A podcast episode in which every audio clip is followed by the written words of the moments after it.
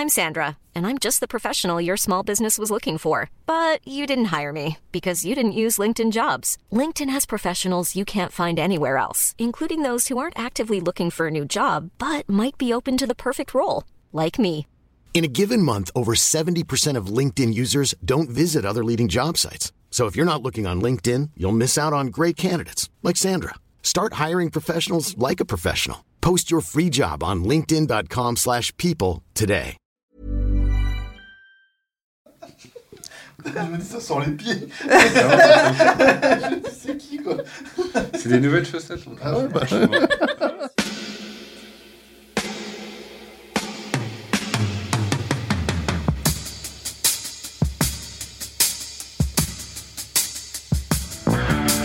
Votre copain Jack Burton, il regarde l'orage bien droit dans les yeux et il lui dit T'es si tocard que tu passerais pour un chef-d'œuvre de l'art moderne.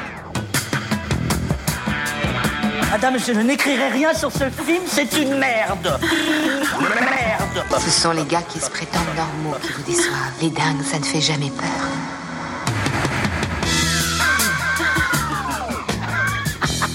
Elle nous connaît dans les coins, la frangine. Salut, c'est Clémence. Bienvenue dans Sale Temps pour un film, le podcast qui fait la pluie et le beau temps sur le cinéma. Chaque semaine, on se retrouve pour vous parler de la sortie du moment. Ici, on traite les films en profondeur, donc pour ça, on est bien obligé de spoiler. Si vous n'aimez pas ça, allez voir le film d'abord et revenez nous écouter quand ce sera fait. À mes côtés cette semaine, une équipe dont le talent est en or massif, que dis-je, en platine massif. Ouais, c'était facile. hein.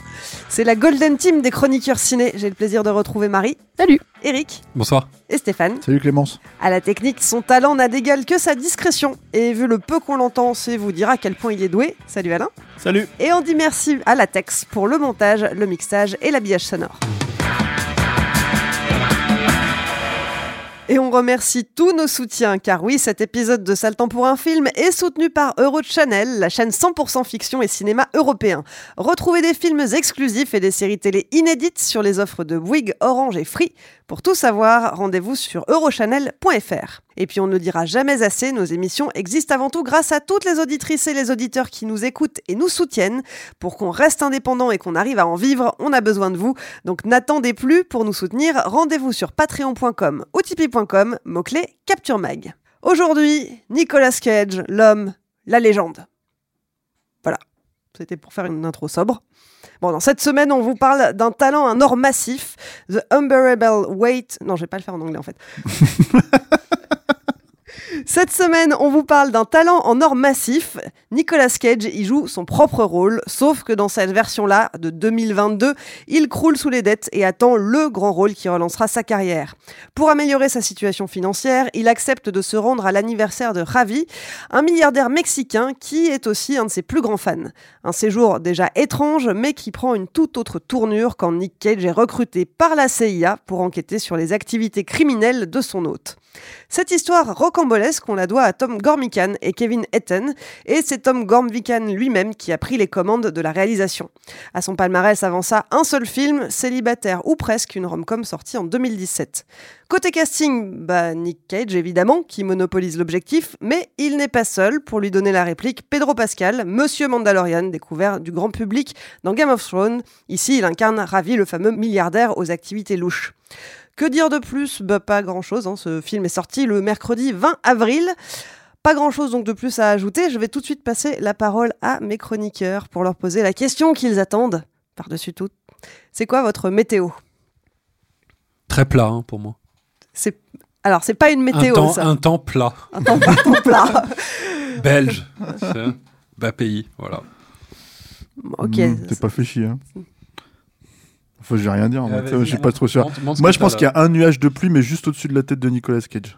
Tu vois, et ça pleut, ça pleut des trombes en fait sur sa tête. Tu vois, le reste, ça va. Tu vois, enfin pas le film, tu vois, mais juste, c'est vraiment sur lui que ça tombe. C'est une espèce de microclimat vraiment Ouais, très, très, voilà, très, très mais que de la pluie, la sale pluie en fait, Que de la euh, pluie. qui lui fait enlever son toupet là, parce que ça lui tombe un peu là, il y a plus rien. Marie Euh, alors moi, il y a un peu de soleil, mais quand tu t'approches, tu vois qu'en fait, le soleil, c'est la tête de Nicolas Cage, comme dans ce gif qui existe et qui fait peur. Pas mal parce qu'ils l'ont pas fait dans le film, tu vois. C'est un des rares trucs qu'ils ont Bah, pas C'est fait. clair. Alors bah du coup j'ai envie de commencer avec toi Marie que tu me parles de ce, de ce soleil qui t'a éclairé. Le soleil, Nicolas Cage. Ouais, voilà, c'est le soleil de ma vie. Non, mais euh, ouais, je pense que je suis un peu obligée de, de déclamer mon amour pour Nicolas Cage avant de, avant de parler du film, parce que voilà, bon, je sais que je suis pas toute seule, hein, mais, mais, mais voilà, moi j'ai une grande passion pour Nick. Je regarde un peu tous ces films qui sortent, même si euh, voilà, c'est c'est un peu d'idées TV pourries pour euh, un film euh, qui sera un, un chef-d'œuvre ou un bon film, au moins. Euh, mais moi, ce que j'aime chez Nicolas Cage, c'est euh, bah, ce côté en fait où où il travaille tout le temps, il tourne tout le temps et il met toujours la même sincérité, la même implication et le même dévouement dans tous ses films, que ce soit, euh, bah, comme je disais, un DVD tout pété ou euh, un, DTV tout pété ou euh, un film. euh, on a eu des bons films récemment comme euh, Mandy ou euh, ou Pig euh, qui est sorti euh, en début d'année ou, l'année dernière, euh, les Color of Space. Enfin voilà, il y a de temps en temps, il y a des heureux accidents dans sa carrière, mais c'est vrai que c'est un peu compliqué. Et, et du coup, là, ce film-là, je pense qu'on est nombreux, on était nombreux les fans de Nicolas Cage à l'attendre parce que c'est le summum de la Cage exploitation avec Nicolas Cage qui joue son propre rôle dans un film, donc c'était un peu tout ce qu'on pouvait attendre. Et c'est un peu tout ce qu'on pouvait craindre aussi, euh, parce qu'en fait, euh, bon voilà, enfin moi j'ai dit juste euh, l'histoire du soleil parce que j'avais envie de faire ma petite blague avec le avec le même de, de Nicolas Cage en soleil, mais mais c'est vrai qu'en fait il y a ce côté euh, il y a ce côté intéressant où euh, dans la première partie du film en fait où euh, où il y a le côté bah, Nick Cage qui se parle à lui-même dans une version plus jeune de lui euh, époque Sailor et Lula hyper too much on, on est habitué à ses excès donc ça pouvait donner quelque chose d'intéressant mais c'est un truc qui est là deux trois fois dans le film et qui va pas très loin et qui va jusqu'au jusqu'au moment un peu creepy où il s'embrasse lui-même et c'est un petit peu un petit peu un petit peu bizarre même pour moi. Et, euh, et, et- mais il y, a- il y a tout ce côté en fait euh, moi j'attendais un peu ce côté là les, les, les questions les doutes sur sa carrière euh, bah, qui les questions qui se posent et, euh, et, et quand on le voit essayer de bah, un peu mendier des rôles et tout les, les questions qu'il a avec son agent et tout ça.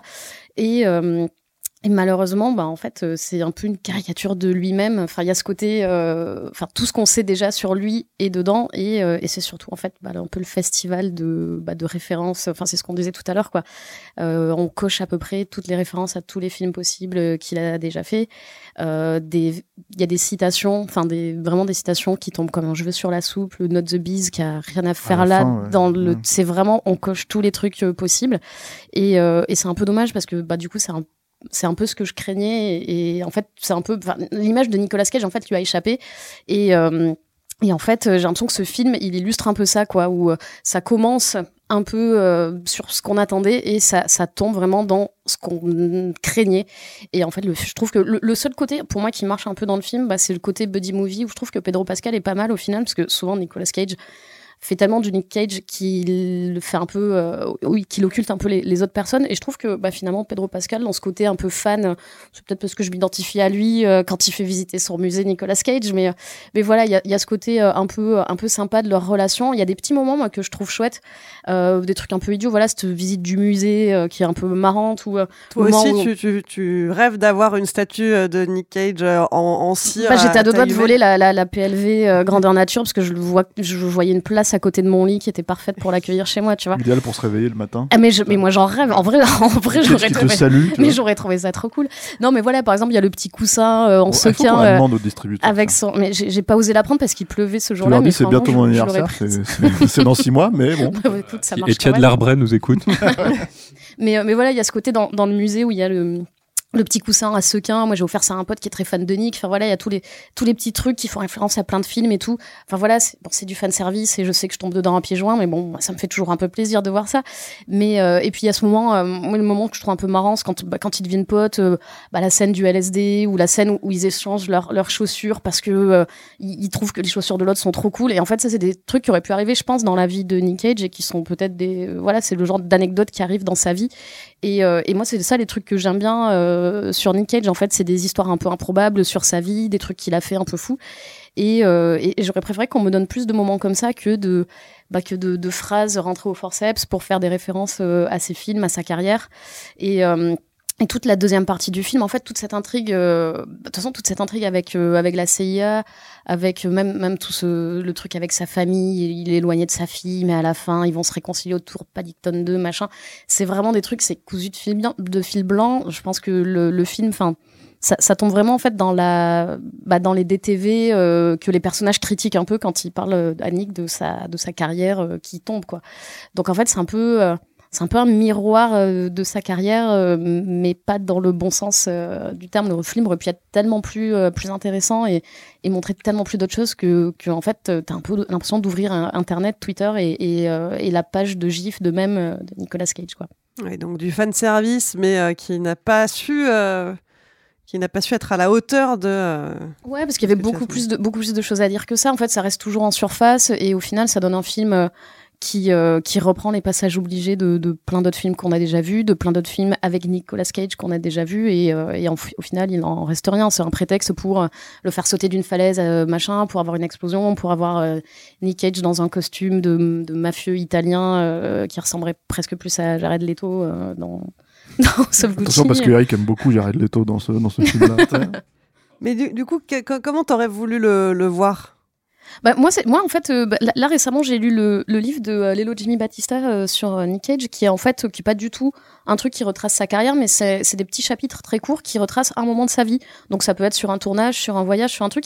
Et moi, en fait, c'est ça que j'aime bien, parce que c'est des anecdotes qui te montrent le personnage et qui te racontent beaucoup plus que un mec qui va citer son propre film, parce que ça, tout le monde le sait. Faire une énième blague sur, sur Volteface, enfin, c'est, moi, ça, ça me fait même plus sourire, en fait. En fait, tu voulais un docu sur Nicolas Cage. non, non, pas tant que ça. Non, mais en fait, la façon dont ils vendaient le projet, tu vois, c'était un peu le truc de qui va ravir les fans et tout ça. Et je pense qu'en fait, si t'es vraiment fan de lui, tu t'attends à autre chose que de la, que de la citation et qu'on te recolle les, les mêmes mèmes et les mêmes, euh, et les mêmes gifs que t'as déjà vu euh, tout le temps, quoi. Mm -hmm. Toi, tu étais la seule à défendre un peu le film maintenant. Euh, je me... Non, non, moi je défends bien les, les 15 premières minutes. Euh, on a l'impression d'être dans un épisode de Curb Your Enthusiasm avec Nicolas Cage. Donc, déjà, c'est une bonne idée, vraiment. Et de le voir comme ça, à la ramasse euh, voir parce que dans la vraie vie en fait il a il a deux, euh, deux, deux garçons assez adultes et là il a une fille on voit très bien que en fait c'est aussi un rôle qu'il joue le problème qui se passe en fait assez rapidement euh, c'est que on construit autour de lui dans ce film une espèce de comédie d'action qui est quand même pas drôle avec des méchants de pacotille. Je sais plus qui disait ça, je crois que c'est Hitchcock, mais il disait que quand le méchant est raté, c'est compliqué, il a raison. Et là, il a juste le méchant, il est, il est vraiment, il est vraiment embarrassant. Mais surtout, ça crée un autre problème, tout con quand on aime Nicolas Cage, parce que moi aussi je l'aime bien. Euh, notamment parce qu'il fait des DTV pourris. Je pense pas qu'il il les fait euh, franchement pour le fric, enfin peut-être, mais euh, c'est surtout que j'ai l'impression que parfois il cherche une ou deux scènes comme ça dans lesquelles il va pouvoir exploser et surtout être assez sincère en fait dans son jeu. Et là, on lui enlève ça en fait. Tout d'un coup, en fait, il va se retrouver à jouer une, une version un peu pâle de lui-même dans une comédie d'action qui est vraiment et encore, je suis sympa, vraiment pas drôle quoi, vraiment un peu pénible. Euh, et du coup, en fait, bah, c'est très décevant parce qu'on a du Nicolas Cage qu'on venait voir, parce que c'est lui qu'on vient voir, hein, c'est pas le réalisateur, euh, c'est personne d'autre en fait, et euh, une version très très diminuée de lui-même. Et c'est vraiment dommage. Donc en fait, c'est très décevant. Et puis surtout, encore une fois, c'est une comédie d'action pas drôle. Donc bon, avec des, des, méchants qui sont des prétextes, mais des prétextes à quoi, je sais pas. Et là, en fait, il y a quelqu'un, moi je trouve, qui manque là-dedans, euh, qui aurait donné un, un, boost en fait à, à cette histoire ça aurait été Charlie Kaufman, un mec qui justement travaille bien le méta, travaille bien ces choses-là. Et avec euh, qui il a travaillé d'ailleurs. Et avec qui il a travaillé sur Adaptation, qui est un super film. Mm. Et, euh, et, qui aurait pu, à mon avis, trouver une espèce de de vecteur narratif intéressant à, au potentiel Nicolas Cage. Je pense à euh, je sais pas si vous vous souvenez de ce film, là, Jean-Philippe, euh, qui essaie de faire ça avec euh, Johnny Hallyday, ah, où tout d'un coup, euh, voilà, il y a un type qui rencontre Smet et qui va le transformer en Johnny parce qu'il il se réveille dans un monde dans lequel Johnny n'existe pas. Un, un, pitch comme ça avec Nicolas Cage, ça marcherait très bien. Mm -hmm. Parce qu'en fait, on, on, ça pousserait son exubérance. Là, en fait, ça la cloisonne à, à une série B. Et, enfin, et, encore une fois, je suis sympa, c'est vraiment très mal écrit, quoi. Où en fait, il est complètement diminué par le rôle qu'on lui fait jouer. comme un espèce de scénario narcissique, mais pas écrit par lui et par des fans. Mais ça, je pense que Stéphane en parlera mieux que moi, qui aime pas Nicolas Cage pour les bonnes raisons, j'ai l'impression. Ouais, en fait, en fait le, moi je suis comme Marie, j'adore Nicolas Cage vraiment. En fait, je trouve que c'est un. un ce, t as, t as, euh, il y a quelques temps, vous aviez fait une émission sur Val là, que j'avais écouté parce que j'étais pas dedans. J'ai toujours pas vu d'ailleurs le documentaire, mais, euh, mais je sais qu'Eric ici présent à mes côtés, on a pris un petit peu plein la gueule sur, euh, sur, dans les. Dans Oui, les avec plaisir. hein. Oui, voilà, euh, sur, euh, sur sa vision des acteurs. Et je suis pas loin, euh, comment dire, euh, de partager sa vision à lui. Pas tout à fait sur les, comment dire, mais je, je pense que la grosse distinction, c'était, tu voulais dire star plus Oui, que- oui, oui, plus c'est qu'acteur, en fait. Et le truc, c'est que Cage, en fait, c'est une star par défaut. En fait, c'est devenu une star par défaut. C'est déjà quelqu'un qui a été acteur pendant 15 ans avant de devenir une star, qui a eu l'Oscar et qui s'est trouvé dans des films d'action, en fait, et qui, du coup, est devenu une star grâce à The Rock, grâce à, à, à Volteface. Mais avant, c'était une vedette et c'était un, un comédien qui faisait des premiers rôles, des trucs comme ça. Mais surtout, c'était quelqu'un qui travaillait chacun de ses rôles de manière euh, complètement enfin, inventive et perchée. On, a- on peut citer des tonnes, hein, euh, Arizona Junior, de euh, adaptation, euh, The Rock, Volteface, parce que ce film-là, justement, moi je trouve que ce film-là, il les traite pas, ces- les autres films, Mm. en fait, tous les trucs, en fait, twist. Vampire's Kiss aussi. il le traite un tout petit peu parce qu'il y a le fuck ou je sais pas quoi, mais le truc en fait c'est que il y a tous ces trucs qui font que euh, euh, Cage en fait c'est quelqu'un qui a non seulement un jeu baroque sur lequel il y a pas mal de gens qui lui reprochaient déjà d'être euh, comment dire beaucoup trop d'en faire des caisses on va dire si tu veux d'être cabot mais moi c'est l'inverse en fait. Moi je reproche à ces films là de pas être, euh, être au niveau de folie du mec. Et c'est ça qui me que, que j'adore moi avec Cage. C'est que ce mec là il va tellement loin dans le jeu tellement loin dans cette expression là il cherche tellement à travailler ce matériau là à sa manière à lui en étant totalement euh, comment dire euh, lui-même quoi que en fait en gros il a créé enfin il a pas créé un nouveau style de jeu parce qu'on sait il le dit lui-même qu'il s'inspire de Lon Chaney il s'inspire des, des, des, stars du muet il s'inspire de tous ces trucs là etc etc, etc. De l'expressionnisme allemand tout. Il essaie tellement tout bouffer en fait et régurgiter ça dans le cinéma hollywoodien que en fait tu te dis bah, c'est admirable le gars le gars est vraiment admirable. Et, et du coup tout ce que tu vois en fait sur internet depuis maintenant 15 ans ça a commencé vraiment avec The Bees avec tous ces trucs là etc etc avec euh, si tu veux le, ce moment dans, dans Volteface où il touche le cul de la, la, nana qui chante la, la, la gamine et il se met à faire une gueule pas possible si tu veux. Quand tu vois tous ces trucs comme ça euh, euh, c'est une célébration de la folie de Nicolas Cage c'est-à-dire pour moi c'est comme ça que je l'ai toujours pris en fait c'est-à-dire je me suis toujours dit mais en fait on peut pas se moquer de ça pour moi, c'est vraiment c'est ce qui le rend unique et c'est ce qui fait que le mec est génial et tout ça, etc. etc. Et tu juste t'encapsules ce moment-là, mais en fait, ce moment-là dans Volteface, ce moment-là dans Arizona Junior, ce moment, il, est parfaitement cohérent. C'est-à-dire, il, est, il va avec la folie du film, tu vois. Euh, là, le problème, c'est qu'effectivement, il est peut-être producteur sur ce film-là. Il est peut-être effectivement, euh, comment dire, euh, il a accepté de jouer ce rôle-là, mais on sent que ça l'emmerde en fait. On sent qu'il a peur, il, il sait pas se cacher tu vois, euh, derrière un rôle. C'est-à-dire, il fait putain, je joue Nicolas Cage, mais je dois pas jouer tout à fait Nicolas Cage. Mais tu vois, le Nicolas Cage, en fait, qui à Hollywood, qui a des problèmes de thunes, bah, il existe. hein, c'est le vrai Nicolas Cage, si tu veux. Le mec qui quémande des rôles, c'est pas forcément tant qu'il quémande des rôles de la même manière qu'il le fait dans le film. Mais en tout cas, ça, ça fait ça fait 10 ans qu'il fait pas de film hollywoodien, en fait, de gros films de studio, etc., etc. Et je pense pas que ce soit un choix. hein, parce que ça lui paierait beaucoup plus facilement ses problèmes avec le fisc qu'autre chose, quoi. Euh, je pense qu'il y a un côté tricard, si tu veux, que le film aurait pu traiter. Alors, le truc à la Curb Your Enthusiasm, ça c'est super. hein. Moi j'adore Curb Your et tout, le truc de Larry David, quoi. Euh, Seinfeld, euh, ce type de truc où on parle de soi-même. Moi je trouve ça génial, mais ça a été fait. Ça a été fait vraiment. Donc ce qui manquait là, c'est vraiment de faire un truc qui est à la, à la hauteur de la folie du personnage. Or, tout le problème que j'ai, c'est pas seulement en fait, si tu veux que les mecs n'arrêtent pas de citer des mèmes ou des séquences de Nicolas Cage, quoi. C'est que en fait, euh, c'est un enterrement du mec. Quand je vois ce film-là, pour moi, hein. C'est- tu vois ça comme un barou d'honneur? Bah pas un baroud d'honneur pour lui parce que lui je pense qu'il veut pas s'arrêter tu vois c'est ça le truc mais en fait t'as l'impression que le mec il le fiche dans une espèce de, de, de- si tu veux le cage que tu vois en fait euh, de, de volte-face en, en- en statut de cire c'est limite en fait t'as l'impression que le réalisateur il se rend même pas compte que c'est le, le cage qu'il essaye de projeter quoi. Parce que en gros c'est une déformation de cage ce qu'on voit dans le film là. C'est-à-dire cage est pas il est pas lui en fait en soi tu vois qu'il est pas à l'aise avec son propre rôle tu vois en fait moi c'est la première fois même comme disait Marie tous les DTV qu'il fait ou les trucs comme ça tu sais, il teste, des trucs. Il y a un truc où il se bat contre des peluches, il, il balance pas un seul mot.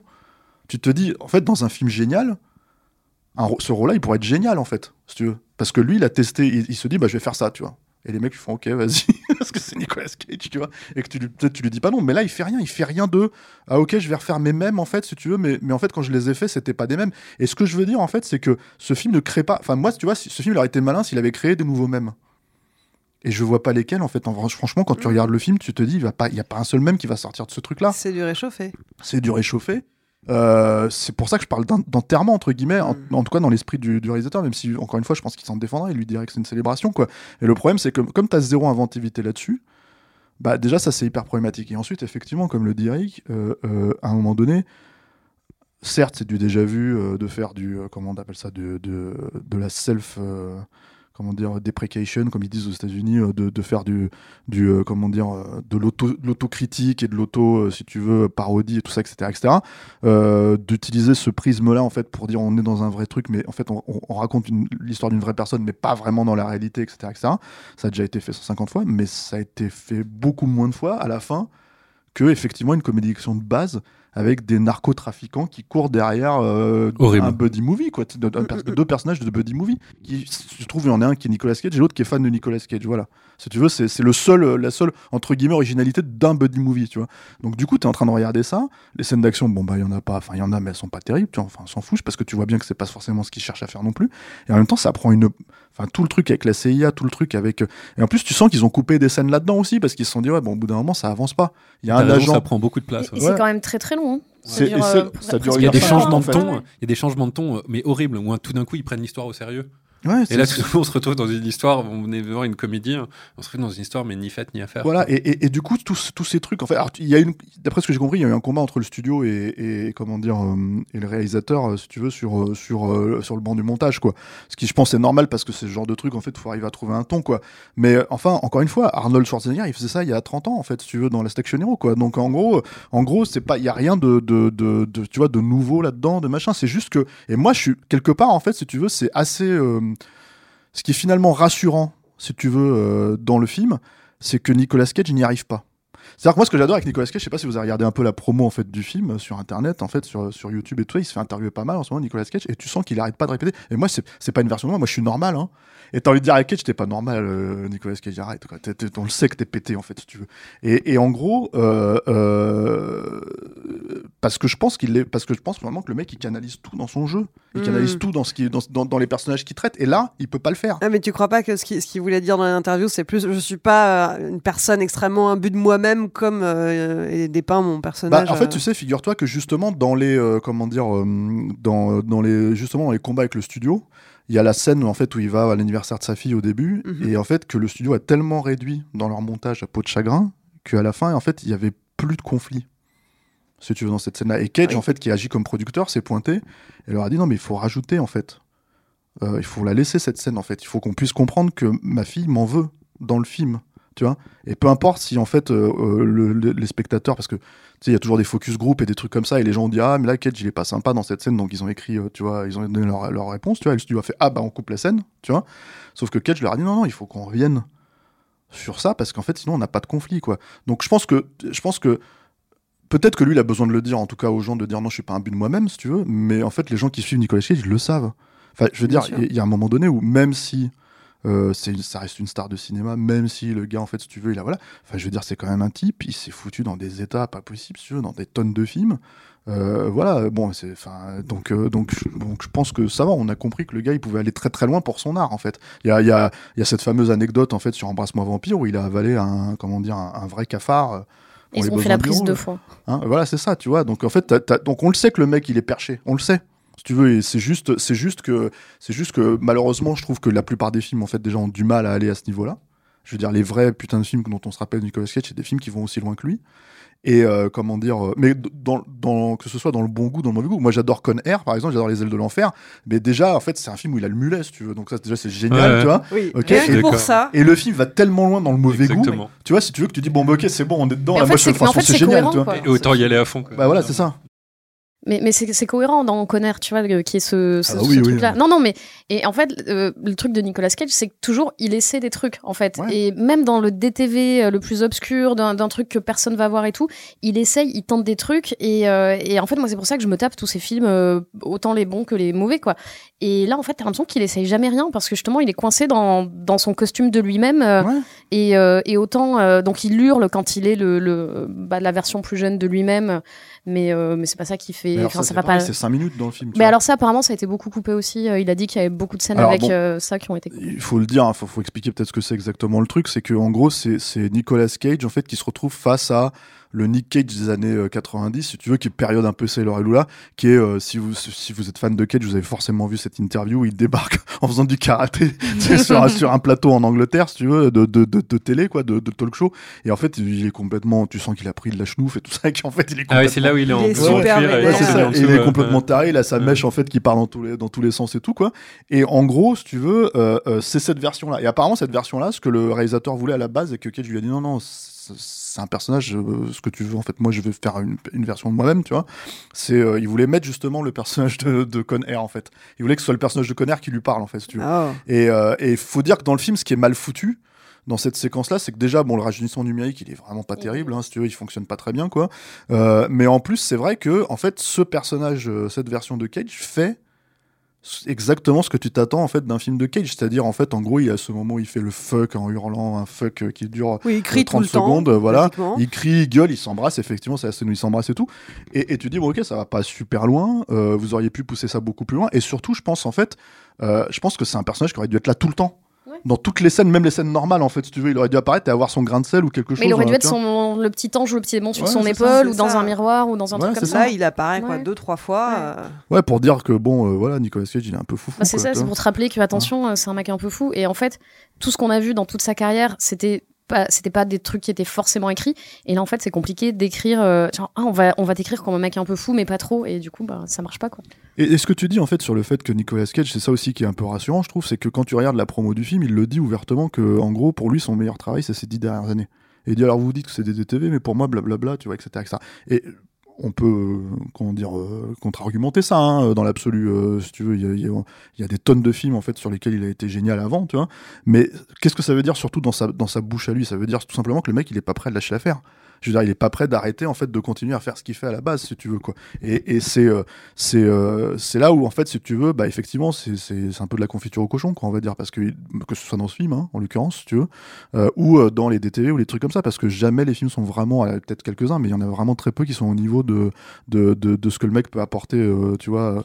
J'aime bien euh, Bad Lieutenant euh, Werner Herzog. Ah, moi, je si, trouve si, ça, cool ce film. Parce que justement, les deux sont barrés en fait. Tu sens que et le réalisateur et lui, ils sont dans des niveaux d'exubérance qui sont assez, euh, assez chouettes. En plus, j'aime bien que le, film, il est, très souvent réalisé en plan séquence. Et du coup, un gars comme Cage, euh, c'est c'est pas mal. ça lui laisse un peu de liberté. Moi, moi, moi, par exemple, si tu veux, dans les trucs, euh, je sais que, par exemple, quand il apparaît dans Kick-Ass, il y a un truc que j'adore, c'est que tu vois qu'il y a une réflexion derrière l'idée que son personnage, quand il justement il joue Big Daddy, en fait, il joue Adam West.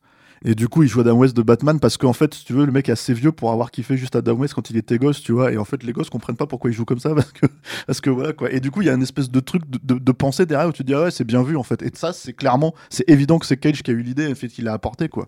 Donc, c'est des trucs comme ça en fait qui, qui bon, bah, moi, je trouve, manquent totalement à ce film là quoi. Et puis, euh, et, et, et, et du coup, ouais, moi, je, moi, je trouve ça le rend triste en fait. Ce film, on est sorti Ouais. de là. euh, moi, j'y allais effectivement en me disant, ça va être cool. Il y a Nicolas Cage et tout. Je suis content de le revoir et tout. Euh, dans un film qui sort un peu en salle, enfin tout ça, etc., etc. Parce qu'il y a une grosse promo. Ouais, même. voilà, c'est ça, parce que bah, parce qu'ils le mettent en avant et tout, euh, enfin ce qui est naturel et tout, mais tu sens que c'est vraiment un coup pour rien et que même lui, je pense en fait, euh, il en est un peu responsable, c'est-à-dire que même lui, il a pas réussi à se sortir totalement de de, mais vous attendez quoi de moi exactement, enfin tu vois, et et et et, et, et effectivement le, le, le truc du fan service, c'est que à la fin, quand tu regardes un film comme ça, je suis désolé, faire un pour Avengers, hein, pour changer, quoi.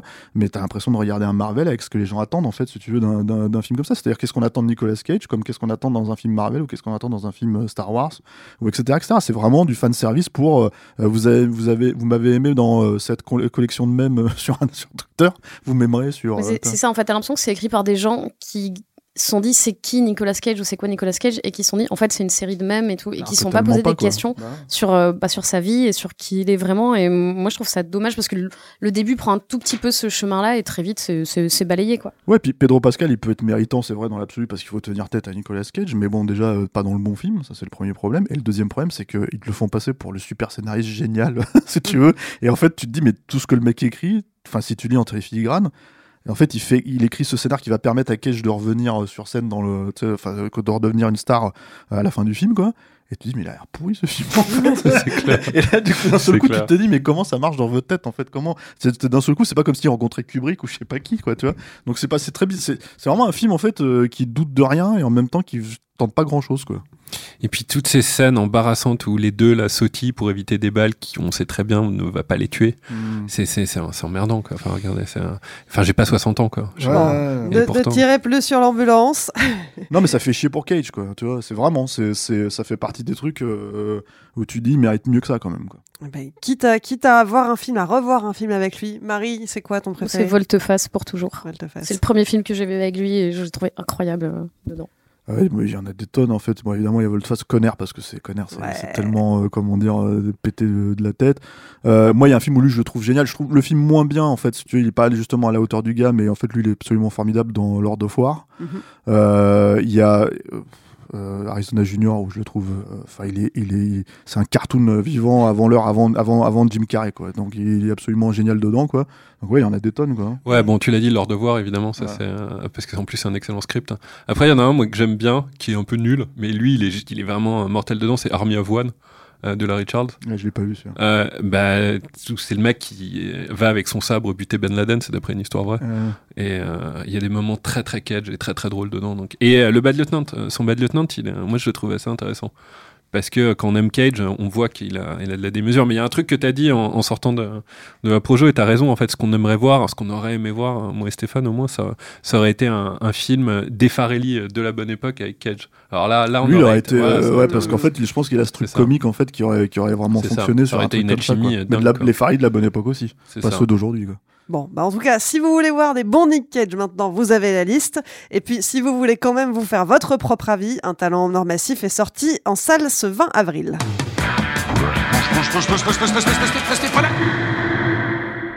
Ça y est, c'est la fin de cette émission, le moment où vous avez la parole. Alors vous avez vu un talent en or massif et vous avez des choses à en dire. Ça tombe bien, on a très envie de vous entendre. Vous n'êtes pas d'accord avec nous, vous voulez défendre le film Becs et Ongles. Surtout, ne vous gênez pas. Pour ça, c'est très simple, enregistrez un message vocal et envoyez-le sur notre mail saltant pour le répondeur à gmail.com. On le passera dans la prochaine émission. La semaine dernière, on vous parlait de deux films, Les Secrets de Dumbledore, troisième volet de la saga des animaux fantastiques, mais aussi de Jackass Forever. Alors, vous, qu'est-ce que vous en avez pensé? On écoute ça tout de suite.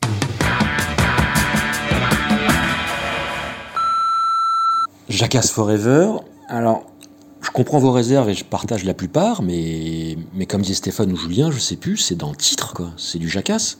Quoi, C'est lourd, c'est répétitif, c'est inégal, c'est scato jusqu'au vomi, mais perso, je n'attendais pas plus, quoi. C'est pour ça que je comprends pas votre déception. Vous écoutez euh, pendant 40 minutes, là, euh, on dirait qu'on enterrait un proche, quoi. Alors que c'est juste Jackass, c'est pas Terminator ou Die Hard. Euh, moi, rien que de voir Steve-O euh, en vie, ça m'a fait ma soirée, hein. Je vous ai trouvé dur. Alors, certes, ça pisse pas bien loin, mais moi, j'ai passé un bon moment.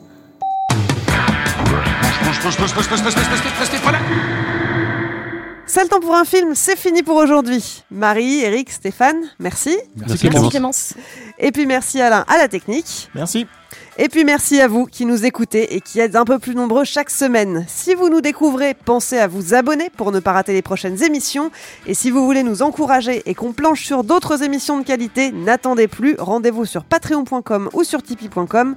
Mot-clé Capture Mag, c'est grâce à vous qu'on continuera à grandir et qu'on restera indépendant. Et puis pour nous soutenir, vous pouvez aussi nous aider à nous faire connaître.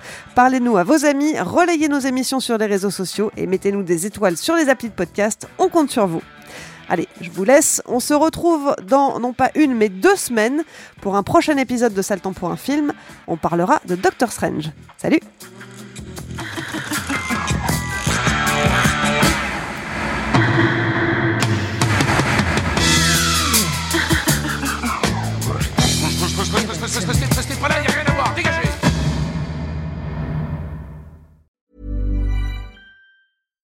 When you make decisions for your company, you look for the no brainers. And if you have a lot of mailing to do, stamps.com is the ultimate no brainer. It streamlines your processes to make your business more efficient, which makes you less busy.